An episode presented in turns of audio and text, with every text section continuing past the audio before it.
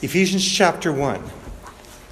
Over these three weeks, when Pastor Kevin Armstrong is on holiday, we are looking at Ephesians chapter 1, verses 1 to 14. And today our focus is on verses 7 to 10. But let's begin by reading the whole passage.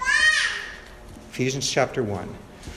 Paul, an apostle of Christ Jesus by the will of God, to the saints who are in Ephesus and are faithful in Christ Jesus. Grace to you and peace from God our Father and the Lord Jesus Christ. Blessed be the God and Father of our Lord Jesus Christ, who has blessed us in Christ with every spiritual blessing in the heavenly places, even as he chose us in him before the foundation of the world, that we should be holy and blameless before him. In love, he predestined us for adoption to himself as sons through Jesus Christ, according to the purpose of his will, to the praise of his glorious grace with which he has blessed us in the beloved. In him we have redemption through his blood, the forgiveness of our trespasses, according to the riches of his grace, which he lavished upon us in all wisdom and insight, making known to us the mystery of his will according to his purpose, which he set forth in Christ as a plan for the fullness of time to unite all things in him, things in heaven and things on earth. In him we have obtained an inheritance, having been predestined according to the purpose of him who works all things according to the counsel of his will, so that we who were the first to hope in Christ might be to the praise of his glory. In him, you also, when you heard the word of truth, the gospel of your salvation, and believed in him, were sealed with the promised Holy Spirit, who is the guarantee of our inheritance until we acquire possession of it, to the praise of his glory. So I invite you to keep your Bibles open. We're going to be looking primarily at verses 7 to 10 of Ephesians chapter 1, but we'll also be looking at a few verses in the beginning of Ephesians chapter 2. Let's pray. Heavenly Father, thank you that you have given us your word. Thank you that in your word we find encouragement, we find instruction, we, t- we find help. We ask that you open our hearts and our ears and our eyes, that we might receive what you have for us. In Jesus' name, amen. In the passage Harley read just a few moments ago, Moses and the children of Israel celebrate in song the mighty deliverance that God has given them from the threat of Pharaoh and the armies of Egypt. This has been a decisive moment in a much larger story. Abraham's, we'll start with, go back to Abraham. Abraham's grandson, Jacob, together with Jacob's children and their families, had moved to Egypt some 400 years earlier to escape the devastation of a famine. The descendants of Jacob, and Jacob was also known as Israel, so we can say either the descendants of Jacob or we can say the children of Israel, same thing. The descendants of Jacob prospered and grew into a great people in Egypt. In time, there was a change in rulership in Egypt, and a Pharaoh arose who considered the descendants of Israel to be a threat and made them slaves, treating them with great brutality. In time, God raised up a man named Moses, through whom he purposed to deliver the children of Israel from those who were oppressing them. Pharaoh fiercely opposed this plan of God, and God inflicted uh, Egypt with a series of plagues by which he humiliated its gods and finally brought the Egyptians to a place where they expelled the children of Israel from Egypt, hoping to find relief from the judgment of God that had been bearing down on them. Then, in a colossal error of human judgment, Pharaoh decided that sending the Israelites away had been a bad idea and headed off with his army, complete with horses and chariots, to capture them and bring them back again to serve again as slaves. The Israelites were camped by the Red Sea, and found themselves trapped between the sea and the armies of Pharaoh. And this is where we who have read the book of Exodus or have been taught its stories have our imaginations furnished with the image of Moses late at night at the command of God, holding his staff toward the sea, and the sea parting, providing a wide, dry path on its bed on which the children of Israel, illuminated by the glory of God, pass over to the other side and to safety. When the Egyptian army tries to follow them, the sea sweeps back in on them, drowning them and bringing to an end the threat that had been so terrifying. And in the midst of the song, Moses and the children of Israel are singing to celebrate this mighty work of God. They sing this You have led in your steadfast love the people whom you have redeemed. You have guided them by your strength to your holy abode. You have led in your steadfast love the people whom you have redeemed. Redeemed. Redemption. Here is the word that appears near the beginning of Ephesians 1, verse 7, which is the first verse of the scripture portion we are focusing on today, which says, In him, that is Christ, in him we have redemption through his blood the forgiveness of our trespasses. The passage we read in Exodus is a song, a song of God's deliverance. Ephesians 3 1 to 14 is technically not a song. But it is everything but. All that's missing is the music.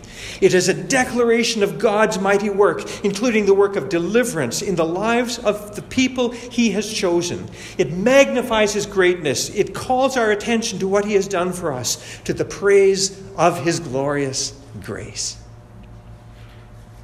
So here we have it. In Him, that is, in Christ, we have redemption through His blood the forgiveness of our trespasses. Let's tease this apart a bit.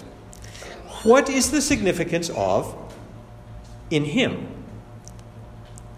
What is the nature of this redemption?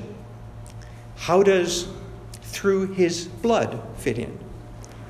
And apparently, this all has something to do with our, trans- our, our transgressions and their forgiveness. Let's start with the idea of redemption. When we use this term in our day to day lives, it is usually in dealing with something as mundane as what you do with points on your loyalty card at the grocery store checkout. This isn't very close to the idea of redemption here. In this passage, as in the Exodus passage we read a few minutes ago, redemption has to do with liberation from imprisonment and bondage. In the story of Israel and Egypt, what this redemption meant is spelled out in very clear terms. They were slaves. They were being treated cruelly. They were led out and set free, and the power of those who had held them captive was destroyed. But what about here in Ephesians?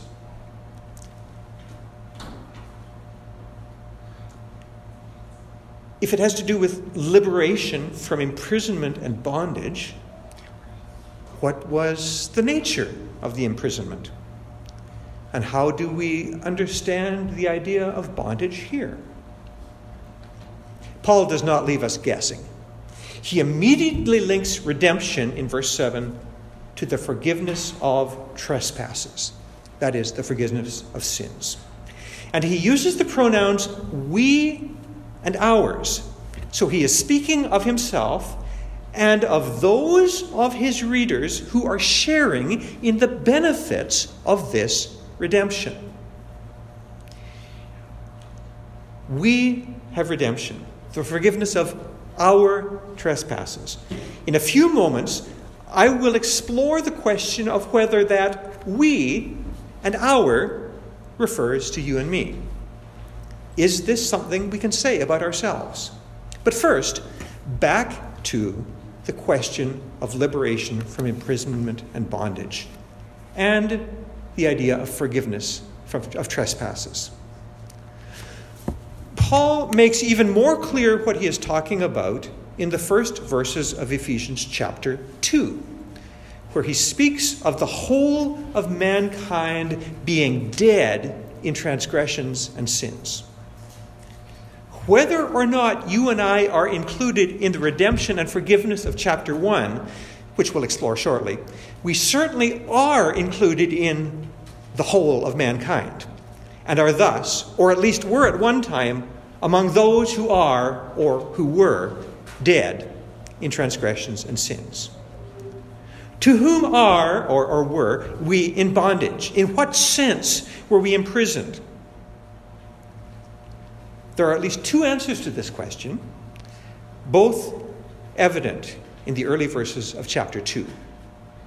In chapter 2, verse 2, those who are dead in trespasses and sins are described as following the course of this world, following the prince of the power of the air, the spirit that is now at work in the sons of disobedience.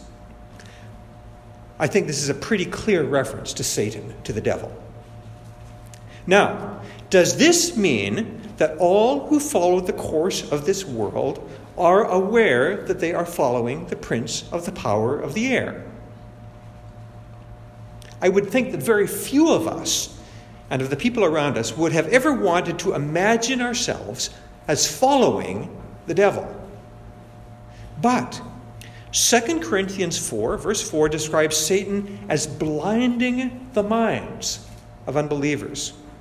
And 2 Corinthians 11:14 describes Satan as disguising himself as an angel of light. 1 John 5 verse 19 describes the whole world lying in the power of the evil one. Romans 6 verse 6 speaks of the goal that we would no longer be enslaved to sin. Romans 3 verse 10 speaks of none being righteous, none seeking God. No one doing good, not even one.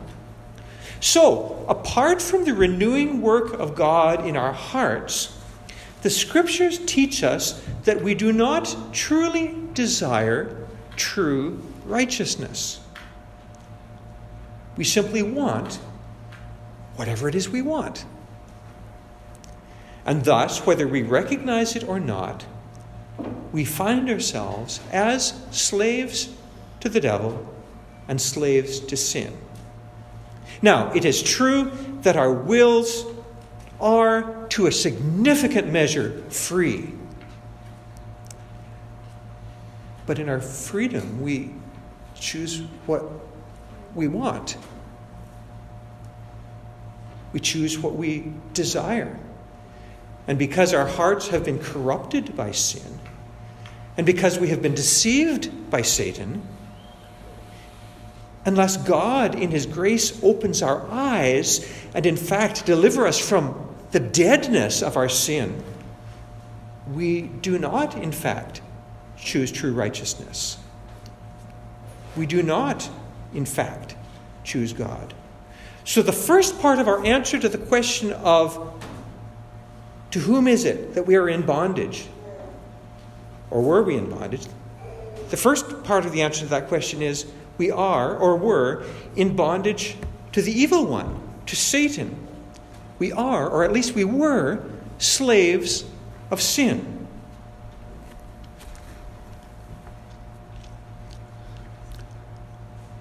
There's a significant degree of discomfort for me when I say such things.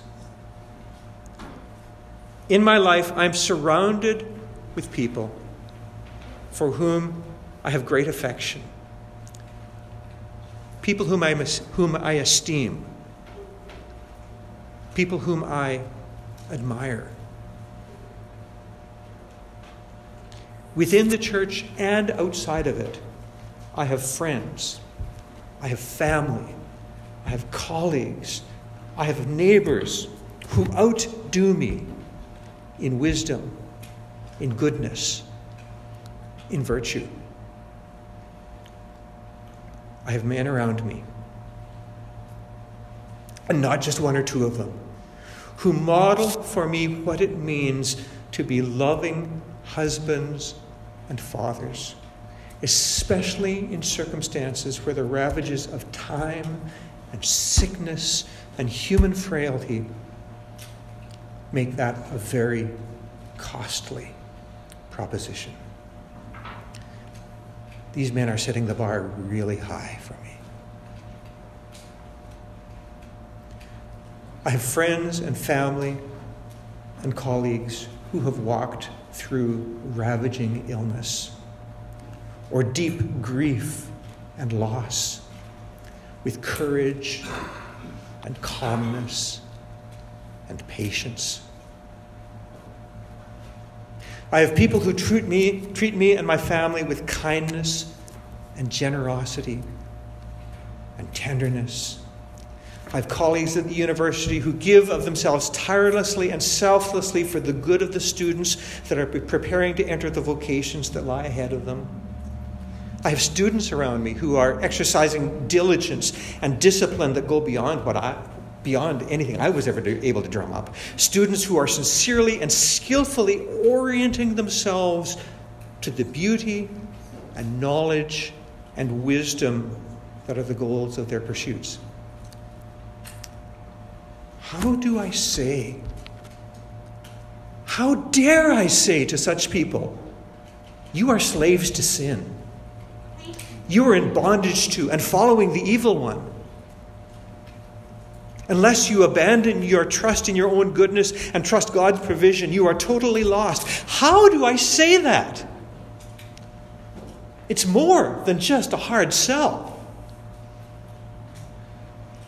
I pray pretty much every day that God will give me spiritual fruitfulness in my relationships with people who at this time are not putting their trust in Him.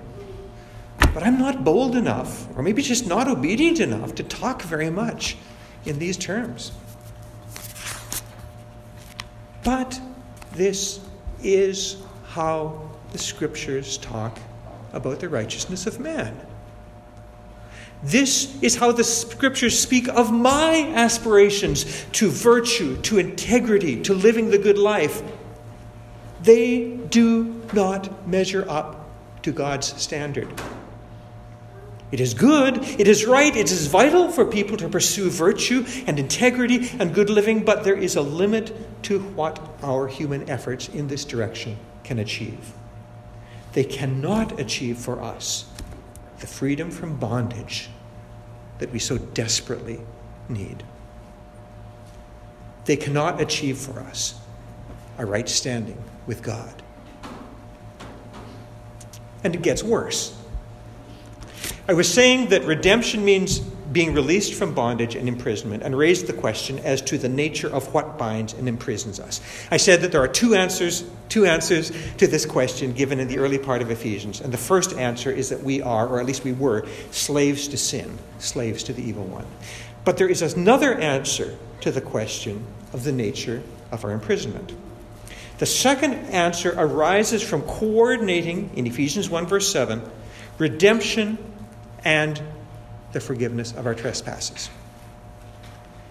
Notice as well that Ephesians 2, verses 1 and 3 teach that those who are dead in trespasses and sins are by nature children of wrath. Whose wrath? God's wrath.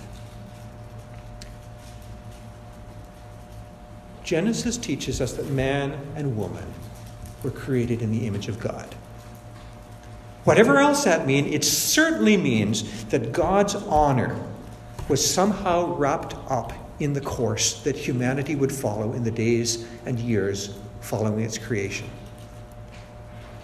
When Adam, the first of all men, and the first in history to bear in human flesh the image of God, when Adam disobeyed God by transgressing God's holy law concerning the fruit of the tree in the garden, he greatly dishonored the greatest and the best of all beings. He dishonored the infinite God who is infinitely holy and infinitely righteous and good. He greatly dishonored the one to whom infinite honor belongs. And in doing so, he brought infinite guilt and indeed the curse of death upon himself and upon all of his offspring. And we are no better.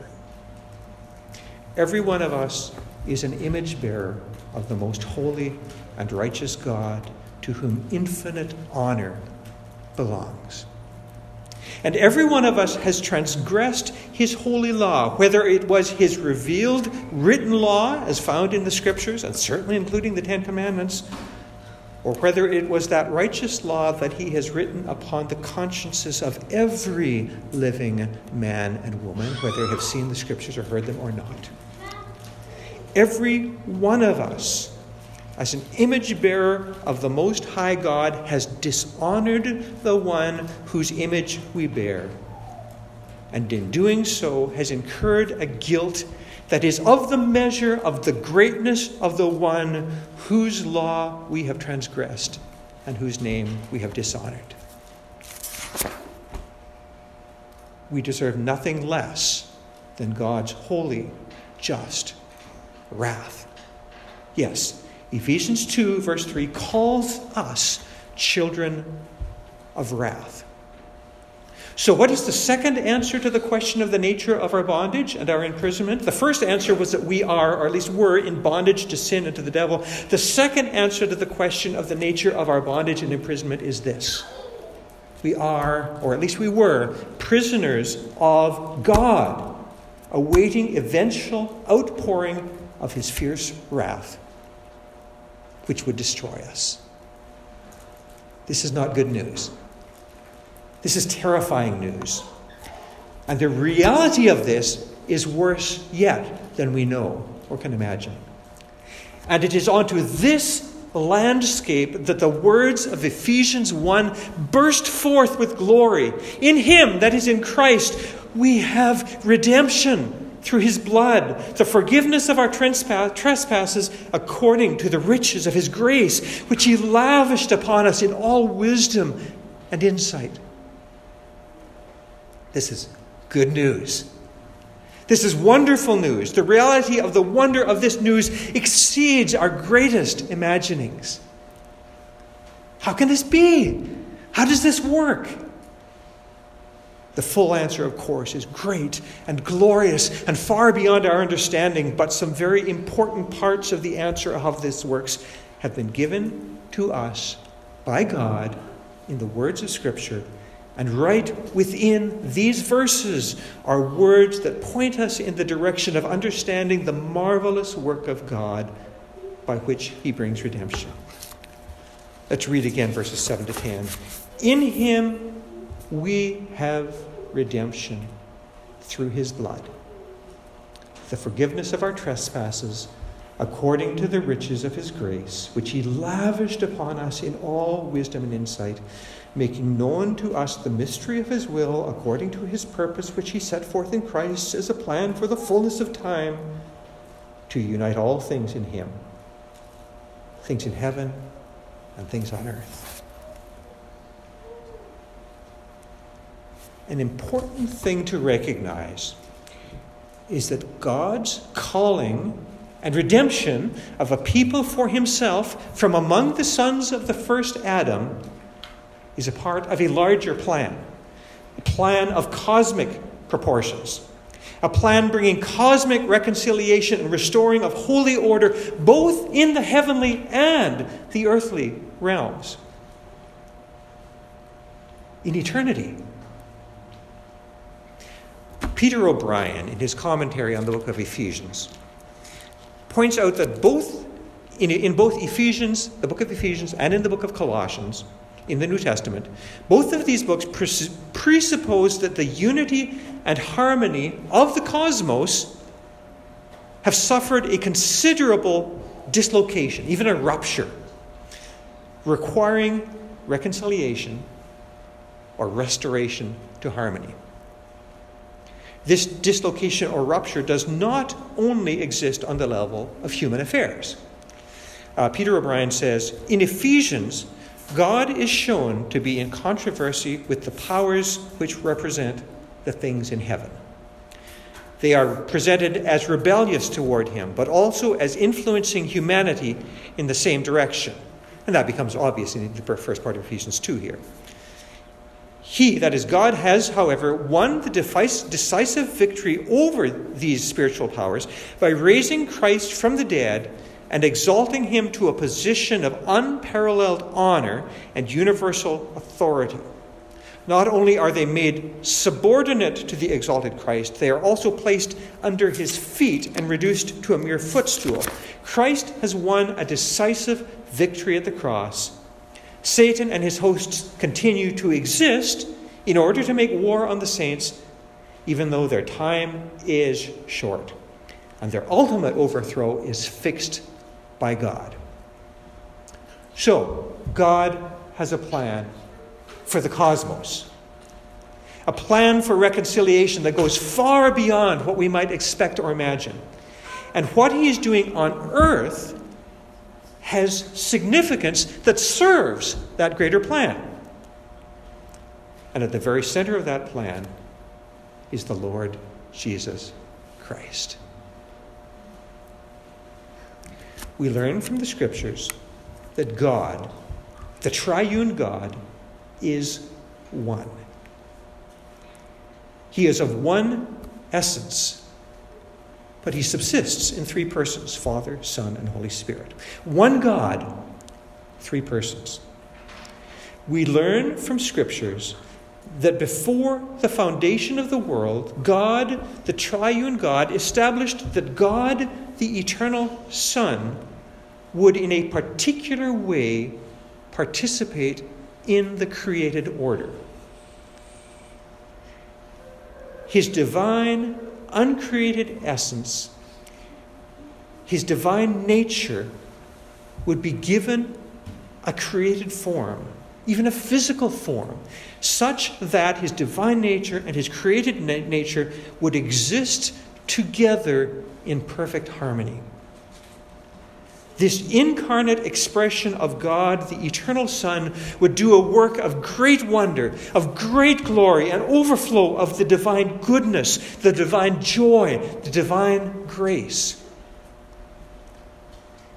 And having established this plan, this form in which he would dwell within the created order, before he himself in time inhabited this form, he made another using this form, this blueprint, this image.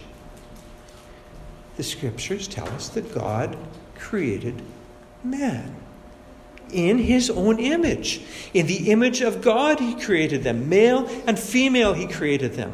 We are speaking of Adam and Eve, our first parents. Then, in the fullness of time, God, the eternal Son, took on this human form, was made in human likeness, the Lord Jesus Christ. And the Lord Jesus Christ undertook this divine purpose that had been established before the foundation of the world, this work of great weight, this work of great glory, through which both a human reconciliation and a cosmic reconciliation would be accomplished to the praise of his glorious grace. Ephesians 1, verse 7, the part of the passage we are focusing on today, begins with the words, in Him. Let's pay attention now to that piece for a bit. Again, Peter O'Brien, in his commentary on Ephesians, has something helpful to say. Let me read a paragraph. As throughout the rest of this passage, the divine purpose is said to be in Christ. And this point is emphatically reiterated in the concluding words of verse 10 in Him. Although this expression might be understood as instrumental, suggesting that the Messiah is the means or the instrument through whom God sums up the universe, it is better to take the phrase as referring to him as the sphere, in line with earlier instances of this phrase within the paragraph. Christ is the one in whom God chooses to sum up the cosmos, the one in whom he restores harmony to the universe. He is the focal point, not merely the means, the instrument, or the functionary through whom all this, through whom all this occurs. The previous examples of in Christ and equivalent within this passage focused on the Son as God's chosen one in whom believers have been blessed. Now, in verses 9 and 10, the stress is pl- placed on the one in whom God's overarching purposes for the whole of the created, are, created order are included. The emphasis now is now on a universe that is centered and reunited in Christ. The mystery which God has graciously made known refers to the summing up and the bringing together of the fragmented and alienated elements of the universe in Christ as the focal point. All things are to be summed up in God's anointed one and presented as a coherent totality in Him. In Him. So, in Him, we've looked at that. We have redemption. We have an idea now of what that's about. Through His blood. Ah, through His blood. We haven't really talked about that yet. Let's sit here for a while. What is the significance of the blood of Christ? Particularly the shedding of the blood of Christ. A few moments ago, I explained that because of sin, we are, or at least were, under God's wrath. This wrath has not yet been poured out, at least not in its fullest extent. But that is what is, or what was, awaiting us God's wrath. Another way of saying this is that we were guilty unto death. Our blood was required of us. When Jesus dwelt here on the earth in the full sight of man, he lived a life of perfect obedience to the divine will. He lived a life of perfect conformity to the holy, eternal law of God. He was the one human being who was not under the divine wrath. He was the one human being whose blood was not required of him. When Jesus was crucified, at the hands of, of wicked men, he gave up his life willingly. Why? Because it was his intention to bear the deserved wrath of all who would ever put their trust in him, that they might go free, that they might be redeemed. So he gave up his life for others. Only he could do this. If this was going to be done, it had to be done by a man, because the sin of man was the issue. But it could only be done by a man who did not deserve to die for his own sin. Jesus was that man and he gave up his life. He tasted death. He shed his blood so that you, so that I might be delivered from death, might be delivered from the just wrath of God which we deserved. In other words, Jesus bore the punishment we deserved for our sins. We were, were granted forgiveness for our trespasses. Now, death did not finally have victory over him, for on the third day he rose from the dead, never to die again, as the scriptures testify. And he ever lives, say the scriptures, to intercede for us. In him, we have redemption through his blood, the forgiveness of our trespasses. And that leaves only two words, and I promised you I would deal with them the word we and the word our. Who is included in this great feat of redemption? Certainly the Apostle Paul, who is writing these words. Certainly, those of his listeners to whom he intended to speak such mighty words of assurance. Are all included? The scriptures make it clear that all are not included. That there will indeed be those who reach their end not having embraced the redemption that God has put forth in Christ. So the question is pressing Am I included? Are you included? Or to put it another way, how is it that a person comes to have a part in this mighty work of redemption that Christ has completed? Last week, Harley gave us part of the answer, showing us from verses 3 to 6 how God has worked and indeed continues to work to bring people into the redemption he has prepared. And without this mighty working of God, we are lost. But now, I ask what it looks like from our side. How is it that we come to be partakers of the forgiveness of God and of the, and of the precious gift of life in Christ? Jesus is recorded as saying in the Gospel of Mark, chapter 1, verse 15, the time is fulfilled, and the kingdom of God is at hand. Repent and believe the gospel. What does it mean to believe? Well, it means at the very least to believe that what God says is true. And perhaps one of the hardest things to face up to in terms of what he says is the reality and the extent of our sinfulness, of our guilt before him of our deservingness of his wrath. I don't think any of us wants to see ourselves in this way. We like to imagine ourselves as basically good people. We are always ready, of course, to admit that we have shortcomings and we make mistakes, but those are the exceptions, not the rule, right? And I know that when I speak to people about God and about the gospel, the very last thing I want to talk about is the depth of human sinfulness and our utter wretchedness before God. As I said before, it feels demeaning, it feels insulting. We are, after all, for the most part, good people, are we not? But the scriptures insist that for us to trust in our own goodness to give us a right standing before God is to reject the provision He has made to give us that right standing.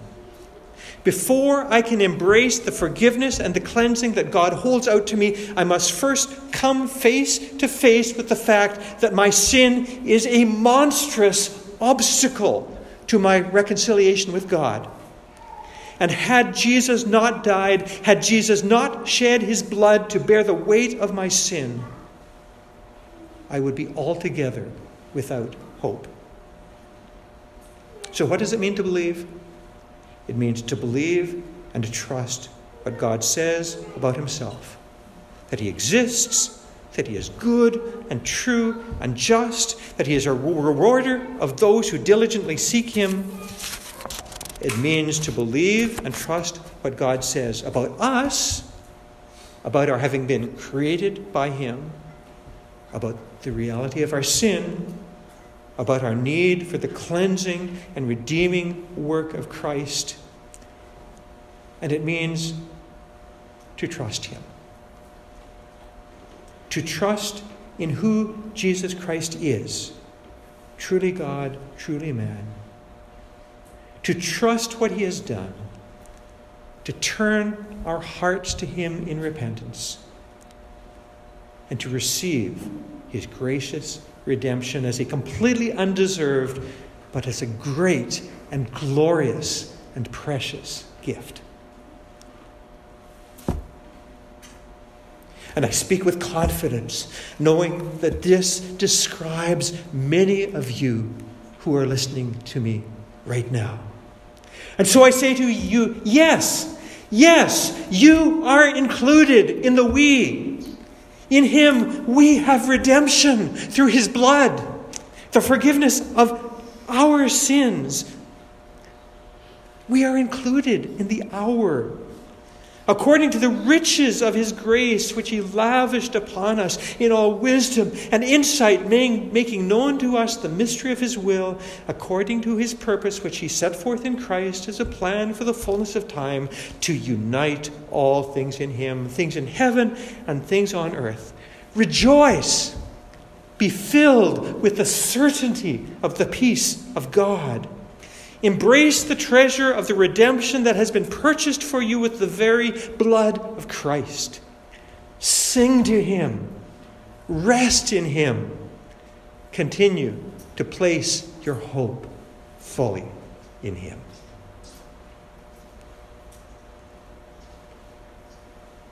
But it is also my hope that today, or in the days to come, these words that I speak will reach the ears of some who hear this message as they have never heard it before. It is my hope and prayer that God will use this speaking forth of His words, the words of the Bible, to awaken faith and trust and hope in hearts that have not yet trusted Him as they ought. You are hearing these words, and God is stirring your heart to trust Him, is stirring your heart to respond to Him in repentance and faith, is stirring your heart to embrace the redemption that has been purchased for you by the very blood of Christ, I urge you not to dismiss these stirrings. Look to His Word, the Bible, to lead you into the truth. Talk to someone whom you know understands and treasures these things, whether it be one of the elders here or somebody you know to, who understands and treasures these things. Place your hope in Christ. Trust not your own goodness, but His, and experience what it means to be able to say, In Him, we have redemption through His blood, the forgiveness of our trespasses. Let's pray. Heavenly Father, what kindness, what grace you have shown to us. We know from your word that we would be lost apart from your mercy. But you have taken us, who deserve nothing but your wrath, and have chosen to redeem us to bring us from death to life, to adopt us as your dear children, to put your spirit within us, and to give us the certain hope,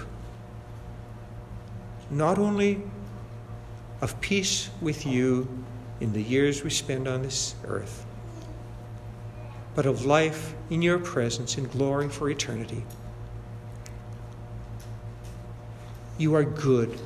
You are gracious. You are kind, and we praise you. We adore you. We worship you. In Jesus' name, amen.